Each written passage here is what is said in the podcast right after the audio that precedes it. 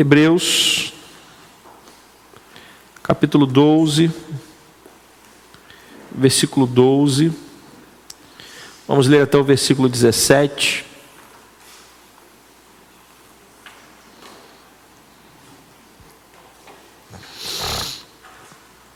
Amém? A palavra de Deus diz assim: Por isso, levantem as mãos cansadas e fortaleçam os joelhos vacilantes. Façam caminhos retos para os seus pés, para que o manco não se desvie, mas seja curado. Procurem viver em paz com todos e busquem a santificação, sem a qual ninguém verá o Senhor. Cuidem para que ninguém fique afastado da graça de Deus e que nenhuma raiz de amargura brotando cause perturbação e por meio dela muitos sejam contaminados. E cuidem para que não haja nenhum impuro ou profano, como foi Esaú, o qual por um prato de comida vendeu o seu direito de primogenitura. Vocês sabem também que posteriormente, querendo herdar a bênção, foi rejeitado, pois não achou lugar de arrependimento, embora com lágrimas o tivesse buscado. Senhor, nos abençoe através da tua palavra, que o teu Espírito Santo fale conosco nessa noite, ó Pai, para que o teu povo seja alimentado pela tua palavra e pela tua palavra somente, ó Pai. Que o Senhor possa falar aos nossos corações, no nome santo e precioso de Jesus Cristo e que a igreja do Senhor diga amém. Queridos, nós estamos falando sobre a corrida rumo a Jerusalém celestial. Né? Depois de falarmos sobre o capítulo 11 de Hebreus, falamos sobre a fé que agrada a Deus. No capítulo 12, estamos vendo os passos, os, aquilo que nós devemos é, fazer durante esta jornada, né? quais são as etapas dessa jornada que nos, que nos conduzirá, perdão, à eternidade. Primeiro, no, no próprio capítulo 12, do versículo 1 ao versículo é, 4, do versículo 1 ao versículo 4, nós vimos o autor aos Hebreus usando a imagem do atletismo, de uma corrida, usando a imagem até no, no, no versículo 4 de uma luta. Ou seja, é algo pelo, pelo qual nós temos que nos esforçar. O atleta, ele não ganha a corrida se ele não se esforçar, se ele não se preparar, se ele não se cuidar e se ele não correr a corrida propriamente dita. Então, dos versículos 1 ao versículo 4, o autor aos Hebreus usa a imagem do, dos, do, dos Jogos Olímpicos, né, vamos dizer assim, do atletismo, da corrida, da luta, para expressar a, a este esforço que nós precisamos fazer para que nós possamos chegar até a vida eterna, a Jerusalém celestial. Depois do versículo 5 até o versículo 11, o autor aos Hebreus passa para uma segunda etapa do ensinamento. Primeiro ele fala, ele usa a imagem dos, dos jogos, do, do atletismo, do esporte. Depois ele passa para a segunda etapa, que é a disciplina. E nós precisamos entender que nesta jornada nós vamos cometer erros. Nós vamos errar. Todos aqueles que vieram antes, antes de nós erraram também, sim ou não? Mas nós temos um Deus que disciplina a quem Ele ama. Então o autor aos Hebreus está dizendo que muitas vezes a disciplina vem sobre nós para nos colocar no caminho certo para nos redirecionar, para nos colocar de novo na, no caminho pelo qual o Senhor quer que nós andemos. Então a disciplina ela pode parecer algo ruim, mas na verdade é um gesto de amor de Deus que não nos deixa a nossa própria sorte. Ele percebendo que nós estamos caminhando de uma maneira errada, ele nos conduz novamente para o caminho certo. Você pode dar glória a Deus? Então veja que o autor aos Hebreus ele está discorrendo sobre algumas etapas dessa jornada. Primeiro, o esforço de um atleta, depois, a, a, o entendimento de que a disciplina é necessária. E a partir do versículo 12, o, o autor aos Hebreus passa a falar sobre a terceira, o terceiro ponto dessa jornada, que é a atitude que nós devemos assumir. E ele começa falando nos versículos 12 e 13 que nós temos que vencer o desânimo. Meus irmãos, às vezes nessa jornada nós vamos ficar cansados, nós vamos ficar desanimados. Satanás vai tentar fazer com que a gente pare, ele vai tentar fazer com que a gente não vá adiante, porque ele sabe que a igreja, quando está unida e orando, as bênçãos de Deus fluem e almas são arrancadas do inferno. Então, nós precisamos entender que nesta jornada vamos em alguns momentos ficarmos cansados. Olha, até Jesus ficou cansado. Ele estava naquele barco dormindo porque ele estava o quê? Cansado, ele estava o dia inteiro pregando a palavra, curando enfermos, atendendo pessoas, e quando ele entrou no barco, ele viu uma oportunidade de descansar o corpo. Mas o autor dos Hebreus está dizendo: quando você se sentir desanimado, você precisa vencer o desânimo. Nós falamos aqui: levantem as mãos cansadas e fortaleçam os joelhos vacilantes. E no versículo 14 ele diz que nós temos que fazer, no versículo 13, perdão, nós temos que fazer caminhos retos para os nossos pés, porque eu não posso me animar para continuar andando pelo caminho errado. Você entende isso? Eu não posso sair do desânimo e, e ficar animado e continuar andando pelo caminho errado. Se eu sair do desânimo e se eu receber um ânimo novo do Senhor, eu tenho que andar pelo caminho certo, pelo caminho reto, pelo caminho que Ele colocou diante de mim. Você pode dar glória a Deus? Então veja que o autor aos Hebreus ele está construindo um raciocínio. Depois no versículo 14, ele fala sobre a relação que nós temos que ter com Deus e com os homens. Ele está dizendo: procurem viver em paz com todos e busquem a santificação. Ora, a igreja é um lugar de relacionamentos, meus irmãos. A igreja não é um clube, a igreja não é um ponto de encontro, a igreja é um lugar onde o povo de Deus se reúne. Você pode dizer amém? E quando o povo de Deus se reúne, existe um relacionamento, e nós precisamos investir nesse relacionamento. E o autor aos Hebreus diz: procurem viver em paz com todos. Ora, pastor, mas por que, que ele diz procurem viver em paz? Porque às vezes, às vezes isso não é possível. Às vezes nós queremos viver em paz com pessoas e pessoas não querem viver em paz conosco. Isso acontece muitas vezes no nosso trabalho, no lugar onde nós moramos, acontece em todo lugar. Mas o autor aos Hebreus, ele insiste que nós, como servos de Deus, nós precisamos insistir em relacionamentos de paz. Você pode dizer amém? Então ele continua mostrando o caminho. E ora, primeiro ele fala que nós temos que viver em paz com todos, nós temos que tentar viver em paz com todos, mas isso por si só não é suficiente. Se o seu relacionamento com o próximo precisa estar em dia, muito mais o nosso relacionamento com quem? Com Deus. E ele diz: busquem a santificação. Ou seja, não se trata apenas de é, viver bem com os outros, se trata principalmente de viver bem com quem? Com Deus. Então busquem a santificação, sem a qual ninguém verá o Senhor, é uma exigência nessa jornada. Se você quer chegar ao final desse caminho e estar na, na, diante da face de Deus, você precisa entender a necessidade de uma vida de santificação diante de Deus. Posso ouvir um amém? Pois bem, isso são apenas recapitulações daquilo que nós já falamos até agora, e isso está gravado no nosso canal do YouTube. Você pode voltar lá e rever essas mensagens. Nosso podcast também está sendo atualizado na, nas principais plataformas: Spotify, Deezer e o aplicativo da Apple. Hoje nós vamos falar sobre o versículo 15. O assunto de hoje, o versículo que nós vamos falar hoje é o versículo 15, que diz o que? Cuidem, e aí preste atenção, o autor aos Hebreus está dando uma ordem: cuidem, para quê? Para que ninguém fique afastado do que? Da graça de Deus, e que nenhuma raiz de amargura brotando cause o que? Perturbação, e por meio dela muitos sejam que contaminados. Meus irmãos, primeiro ponto, vamos falar da primeira metade do versículo.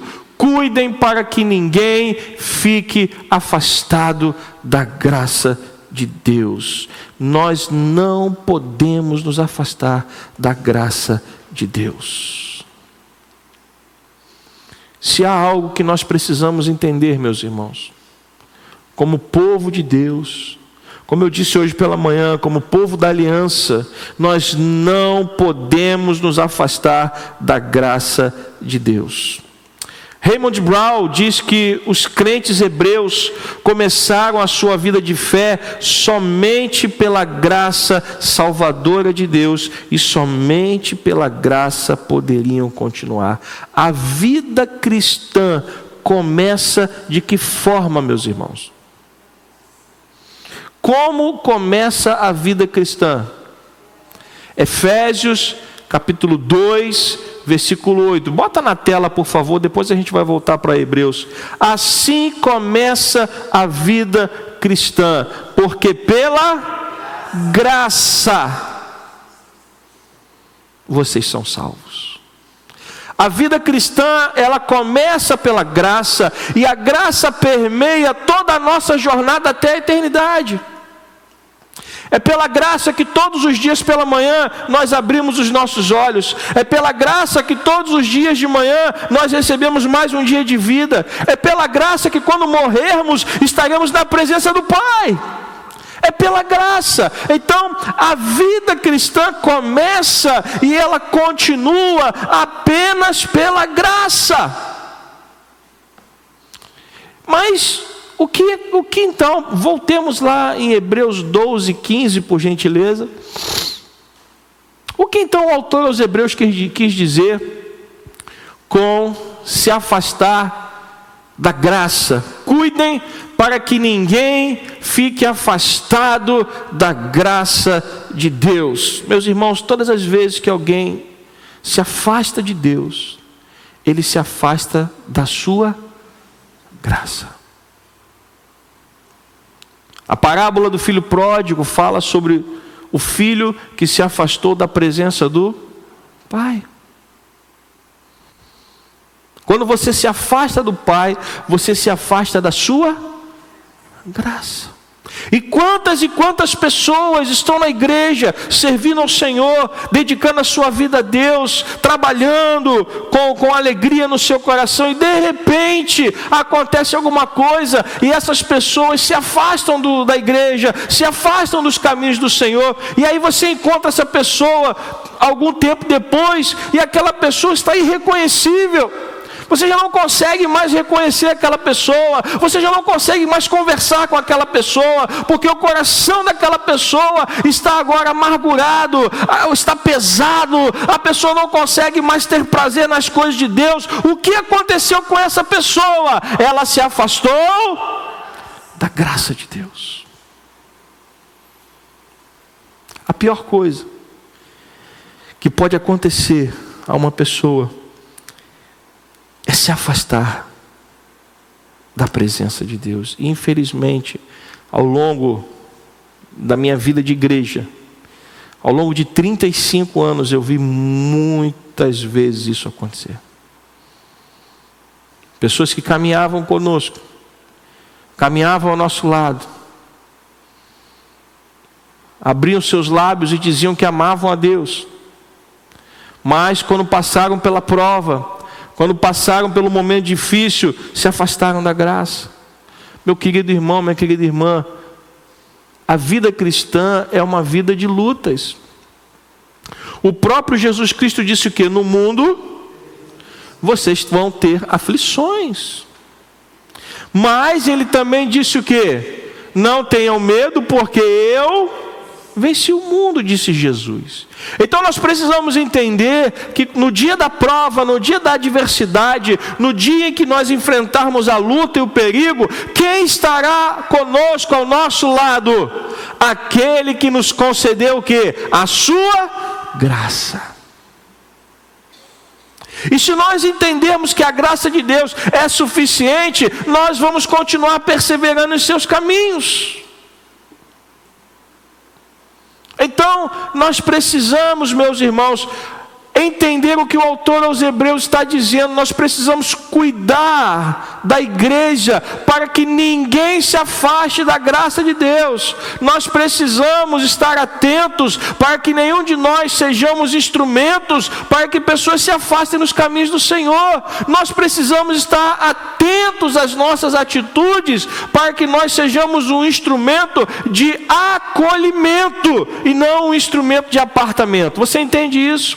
Então a nossa responsabilidade como igreja, como povo de Deus, é cuidar para que as pessoas saibam que aqui elas estão seguras, porque elas estão na casa do Pai porque elas estão amparadas pela graça de Deus, e a graça de Deus, ela representa esse favor imerecido, representa esta bênção de Deus que foi dada a nós sem que fosse cobrado nada de nós. O que foi que você pagou pela sua salvação? Quanto você pagou pela sua salvação? Pode responder. Nada, absolutamente nada, porque ela custou não algo que nós tivemos que fazer, mas ela custou algo que o próprio Deus teve que fazer, e Ele teve que enviar o seu Filho para morrer no nosso lugar, para que o seu sangue derramado na cruz nos lavasse de todo pecado.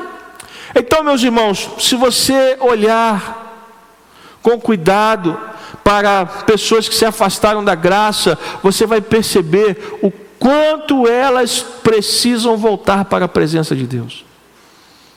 Se você encontrar alguém que está afastado da igreja, que está afastado do caminho do Senhor, você vai perceber o quanto aquela pessoa caiu. O que fazer diante disso?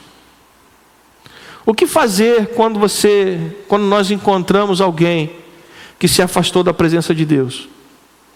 Nós temos que entender que Deus nos deu uma grande oportunidade de falar com aquela pessoa para que a pessoa possa entender a necessidade, a urgência e a importância de voltar para os caminhos do Senhor. Ah, pastor, mas eu já conversei com pessoas assim. Eu também já conversei. E normalmente a discussão gira em torno do homem. Ah, porque o pastor fez isso. Ah, porque a esposa do pastor fez aquilo. Ah, porque o diácono fez isso. Ah, porque a esposa do diácono fez aquilo. Ah, porque o líder do louvor fez isso. Ah, porque o líder dos jovens fez aquilo. Não é assim que acontece? Sempre há um questionamento a respeito do homem. O homem, o homem, o homem. E o que, que nós temos que fazer? Nós temos que tirar esse debate do homem e levá-lo para Deus. Porque, meus irmãos, não foi o homem que morreu na cruz por nós, não foi o pastor, não foi o diácono, não foi o obreiro, a obreira. Quem morreu na cruz por nós foi quem? Foi o nosso Senhor e Salvador, Jesus Cristo. O homem é falho, o homem é pecador. E se nós ficarmos olhando para os homens, nós vamos cair. E quando você encontrar pessoas assim, você precisa fazê-las entender que ela está olhando para o lugar errado. Ela está olhando para o homem, quando ela deveria estar olhando para o autor da graça. Porque é Ele quem nos mantém de pé. É Ele quem nos mantém no caminho, é Ele quem nos mantém na jornada. Se eu olhar para o homem, eu cairei. Se eu olhar para Cristo, eu continuarei andando. Aliás, foi isso que aconteceu com Pedro. Eu sempre repito aqui. Quando Jesus estava andando pelas águas, todos acharam que era um fantasma. E aí Pedro falou: Se és tu mesmo, manda-me ter contigo. E Jesus disse o que é para Pedro? Pode vir. E Pedro pula do barco e começa a andar pelas águas. Mas ele andou pelas águas por quê? Porque ele estava olhando para quem? Os olhos dele estavam aonde? Em Jesus. Mas quando ele parou de olhar para Jesus e começou a olhar para o mar, para o vento, para as circunstâncias, ele começou a afundar, por quê? Porque os seus olhos saíram de Cristo e começaram a olhar as circunstâncias. E aí a sua mente parou de crer. E é nesse momento que pessoas afundam quando deixam de olhar para Deus. Sempre que eu encontro com uma pessoa que está afastada da igreja e que a pessoa começa a reclamar de alguém, eu digo: meu irmão, minha irmã, pare de vamos parar de falar do homem. Vamos falar de Deus. Vamos falar da igreja. Vamos falar da sua vida. Vamos falar do perigo que você corre estando longe da graça. Você entende isso, meus irmãos? Então, com essas pessoas, nós temos que mostrar o caminho de volta para a graça, porque o autor dos Hebreus está dizendo que é perigoso alguém ficar afastado da graça de Deus. A graça é o ambiente no qual esta corrida rumo a Jerusalém se desenvolve. E se você está fora da graça, você também está fora da corrida. Você entende isso? Quem está fora da graça está fora da corrida. E eu só consigo me lembrar daquela parábola das, das virgens. Cinco entraram e cinco ficaram de fora. E quando elas bateram na porta pedindo para entrar, o que o noivo respondeu? Não posso abrir. Não posso abrir. Por isso, meus irmãos, nós temos que tomar cuidado. É muito fácil cair. É muito fácil se desviar, é muito fácil se aborrecer, é muito fácil jogar a responsabilidade para os outros, é fácil fazer isso. E Satanás, ele é expert em fazer isso. Ele conseguiu jogar Adão e Eva contra o próprio Deus. Nós temos que tomar cuidado. Aliás, a Bíblia diz que aquele que está de pé, Tome cuidado, para que não venha a cair. E a queda, meus irmãos, ela é grande. Porque quando você se afasta da graça, você se afasta da presença de Deus. E quando você se afasta da presença de Deus, você se afasta da corrida. Você entende isso? Agora vamos à segunda, a outra metade do versículo 15. Primeira metade do versículo diz que nós devemos tomar cuidado para que ninguém se afaste da onde? E a segunda metade diz que nós tam também devemos tomar cuidado para que nenhuma raiz de amargura brotando cause o que? Perturbação e por meio dela muitos sejam o que?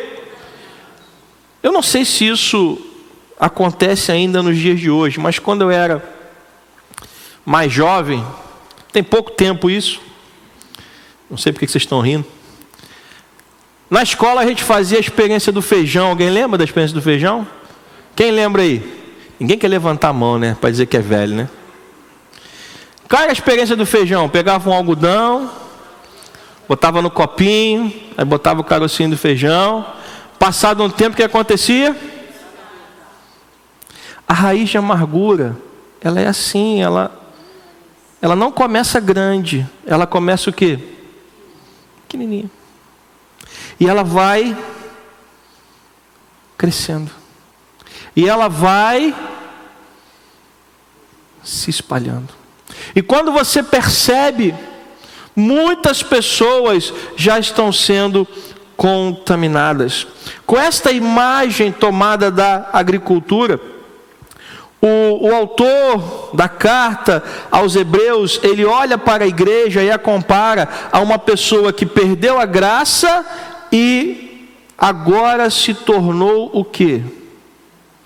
Uma raiz amarga.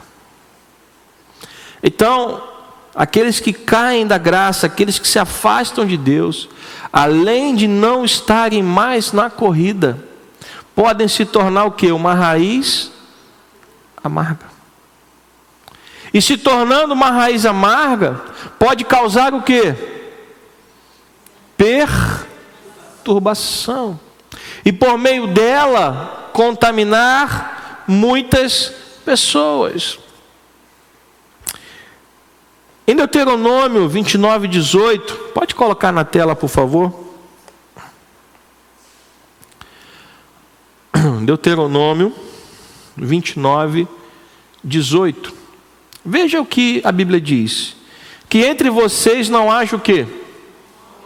Homem, nem mulher, nem família, nem tribo, cujo que? Cujo coração hoje faça o que?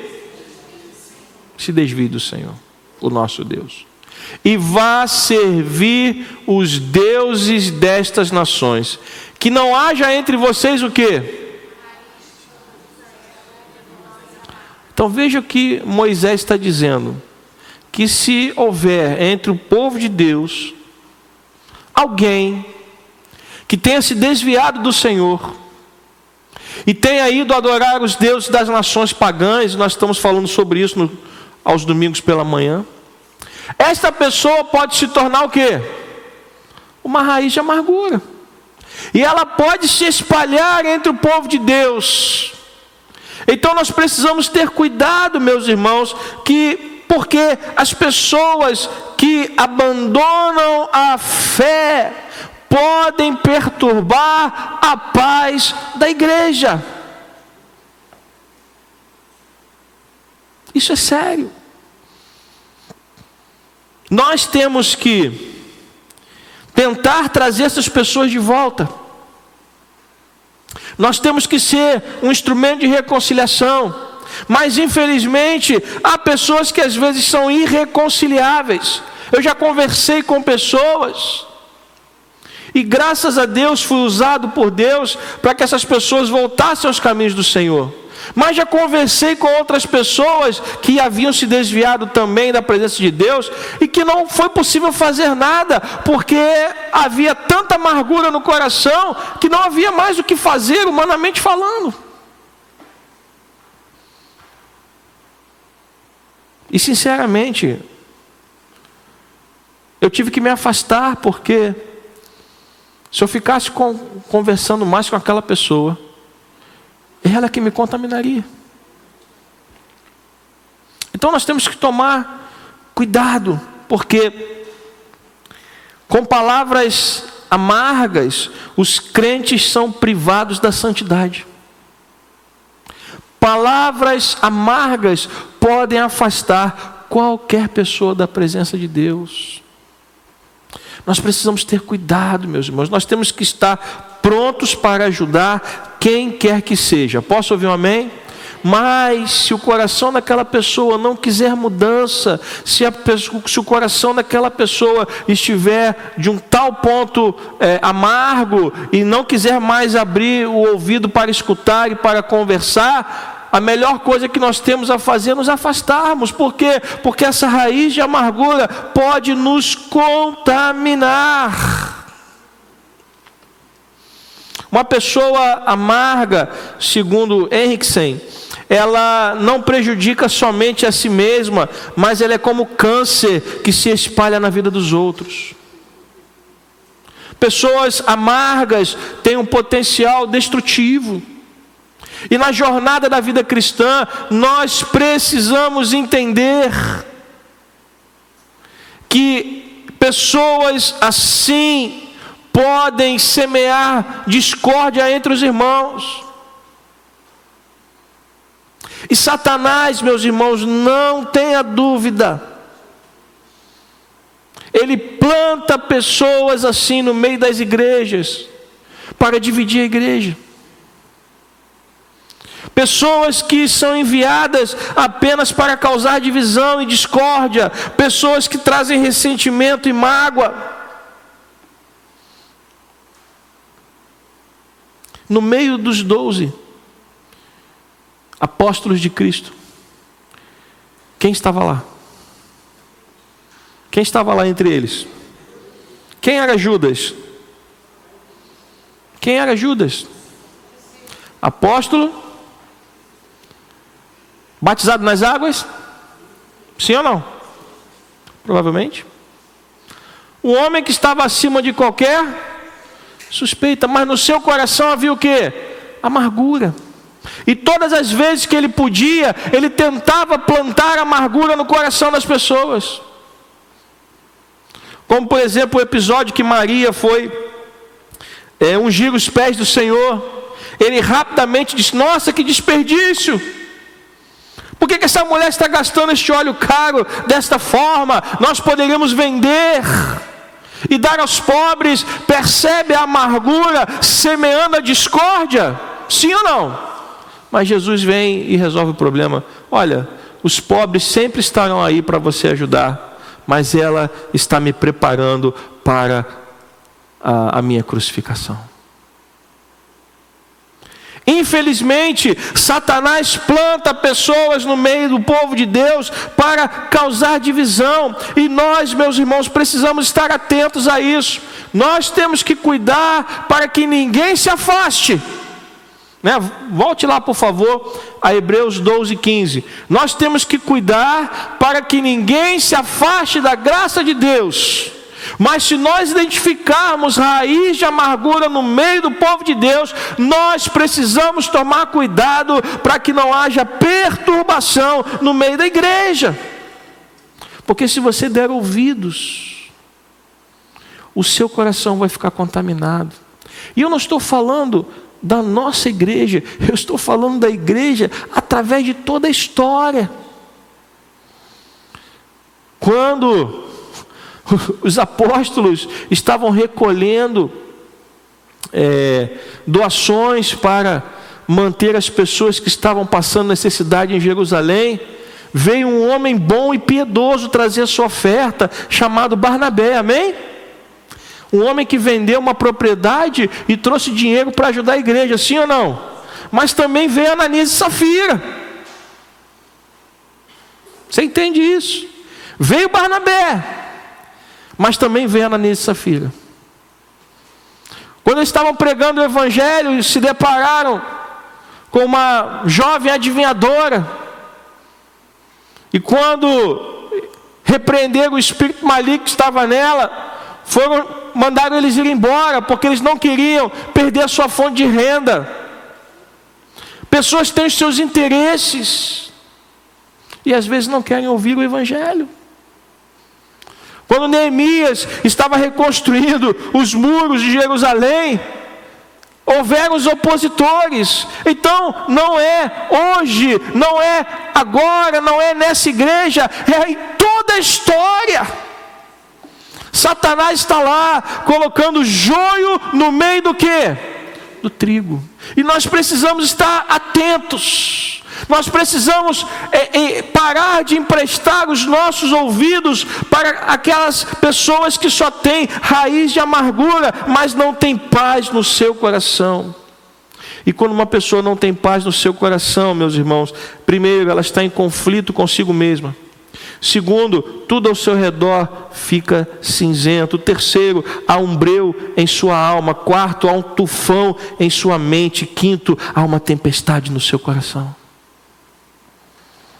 Pessoas assim não têm paz com Deus e vão fazer de tudo para derrubar outras pessoas. Cuidem para que ninguém se afaste da graça. Mas se você se deparar com alguém que está plantando raiz de amargura, se afaste. Essa é a ordem do autor aos Hebreus. Se afaste. Porque é mais fácil essa pessoa te contaminar do que você mudar o pensamento dela. E nós precisamos estar atentos, porque quando Jesus fala sobre a parábola do joio e do trigo, ele manda arrancar o joio? Sim ou não? Não. Mestre, quer que nós venhamos arrancar o joio? Qual foi a resposta? Não. A separação será feita no dia da colheita. Até lá, deixem que eles cresçam juntos, e os frutos mostrarão quem é trigo e quem é joio. Você entende isso? Então, nesta corrida rumo a Jerusalém Celestial, nós temos que nos esforçar ao máximo para ajudar aquelas pessoas que estão fracas na fé, para que elas não se afastem da graça. Você entende isso? Temos que dar o nosso melhor por isso. Mas também precisamos estar atentos àquelas pessoas que foram enviadas apenas para plantar amargura no coração de outras pessoas. São pessoas que não têm palavras boas nos seus lábios, né? Se o dia está claro e bonito, você fala assim, irmão, olha como é que o dia está bonito hoje, é, mas vai chover. Ah, mas está um calor, né? É, está um calor, parece um inferno. São pessoas que não têm palavras agradáveis nos seus lábios. Parece que estão de mal com o mundo. Pastor, o que eu faço por essas pessoas? Ore por elas. Ore. Você não precisa emprestar os seus ouvidos, mas nós podemos orar por elas, amém? Nós podemos pedir que Deus possa libertar essas pessoas. Nós podemos pedir que Deus traga paz ao coração dessas pessoas, para que essas pessoas sejam, sejam reconciliadas novamente com o Senhor, pois é disso que elas precisam. Posso ouvir um amém? Elas precisam da graça de Deus novamente, porque elas caíram. Elas perderam a graça, não, não, não estão mais no relacionamento com Deus. Né? Lembra lá da, das redes sociais? É, fulano em um relacionamento sério com o ciclano. Não estão em relacionamento com Deus. Estão afastados. Estão separados. E a amargura que está no seu coração tenta contaminar, mas nós fomos chamados, de acordo com a palavra de Deus, para cuidar de pessoas. Então, meus irmãos, eu quero concluir esta mensagem dizendo: vamos nos esforçar ao máximo para cuidar de pessoas, para que ninguém se afaste da graça de Deus. Posso ouvir um amém? Este é o propósito da igreja. Nós precisamos nos esforçar para que nós sejamos instrumentos nas mãos de Deus, para que ninguém se afaste da graça de Deus. Mas se você perceber que alguém está tentando plantar semente de amargura no seu coração, se afaste e ore. Ore por essa pessoa. Peça que Deus abra os seus olhos. Peça que o Senhor intervenha em sua vida. Peça que o Senhor a ajude a enxergar novamente a graça, porque, meus irmãos, não há nada mais triste para alguém que encontrou a Jesus um dia, não há nada mais triste do que perder a graça. Judas, ele ficou tão incomodado com o que ele fez, que ele tirou a própria vida. Não havia arrependimento. O remorso o consumiu de tal maneira que ele viu que a única esperança para ele era dar cabo da própria vida. Nós precisamos tomar cuidado, meus irmãos, porque no próprio, na própria carta aos Hebreus, lá no capítulo 6 e no capítulo 10, o autor fala sobre isso. Uma vez que nós fomos iluminados pela, pela graça de Deus e nos afastamos dela, não há mais nada a ser feito, porque essas pessoas negaram a Cristo novamente. Então, meus irmãos, como igreja, nós precisamos cuidar uns dos outros, amém? Nós precisamos olhar para as pessoas ao nosso redor e tentar ajudar sempre, sempre, sempre. Posso ouvir um amém?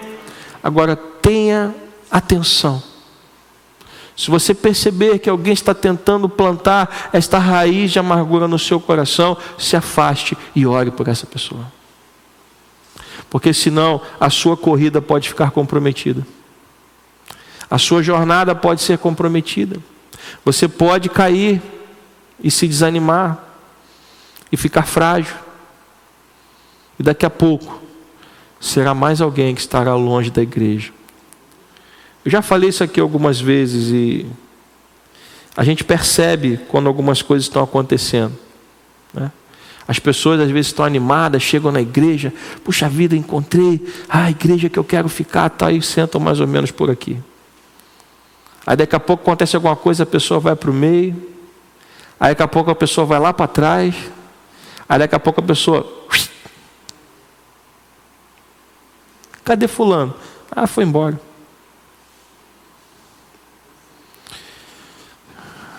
Nós precisamos tomar cuidado. As coisas de Deus são coisas sérias.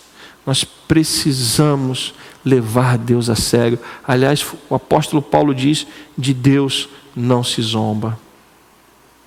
Nós precisamos entender que nós somos chamados para cuidar de pessoas. Nós precisamos, como igreja, nos importarmos uns com os outros. Amém? Nós precisamos olhar para o nosso irmão e nos importarmos com ele. O nosso irmão não é uma bengala. O nosso irmão, ele faz parte da nossa jornada. Tem gente que olha para pro, os irmãos da igreja e só sabe pedir oração. Ah, irmão, ora por mim. Não sabe nem o nome da pessoa. Porque tem, é outro problema. A gente chama todo mundo de irmão, irmão, irmã, e ninguém sabe o nome de ninguém. Aí fica assim: qual o nome desse irmão? Ah, não vou perguntar não, senão vai parecer que eu não sei o nome dele. Mas você não sabe mesmo. Por quê? Porque a gente está no automático. Irmão, irmã, irmão, irmã. Aí às vezes não sabe nem o nome da pessoa. Não, vou continuar chamando de irmão o resto da minha vida. Aí fica, quando vê conversando com alguém, fica tentando ver se a pessoa fala o nome daquela pessoa para aprender. E aí, quando você encontra com o irmão e com a irmã, irmão, ora por mim que eu estou passando por uma luta, estou passando por um problema, estou passando por uma dificuldade. E o irmão não tem luta, não tem problema, não tem dificuldade também não? Por que a gente não conversa sobre outras coisas também? Sobre a vida, sobre trabalho, sobre a igreja, sobre os planos para o futuro.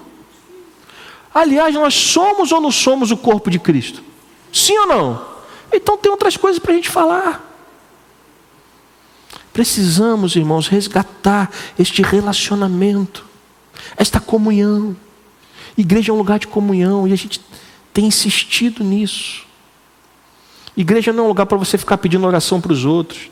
Igreja é um lugar para você conhecer pessoas.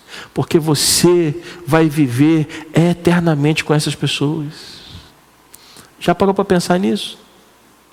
E não, não adianta que você não vai fugir de ninguém.